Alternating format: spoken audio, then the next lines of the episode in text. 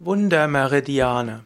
Als Wundermeridiane werden die sogenannten Sondermeridiane der chinesischen Akupunktur bezeichnet. Meridiane sind sogenannte Energiebahnen und dort wird von acht Wundermeridianen gesprochen.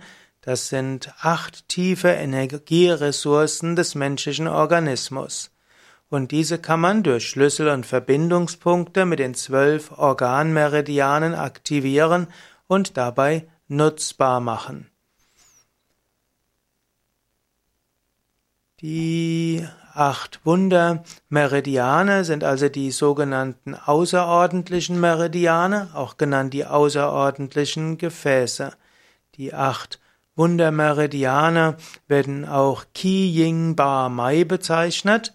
QI, neues Wort J-I-N-G, neues Wort B-A, neues Wort Mai, M-A-I und die werden insbesondere im sogenannten Ling Shu beschrieben und auch im Su Wen. Und das sind eben Teile von ganz großen Klassikern.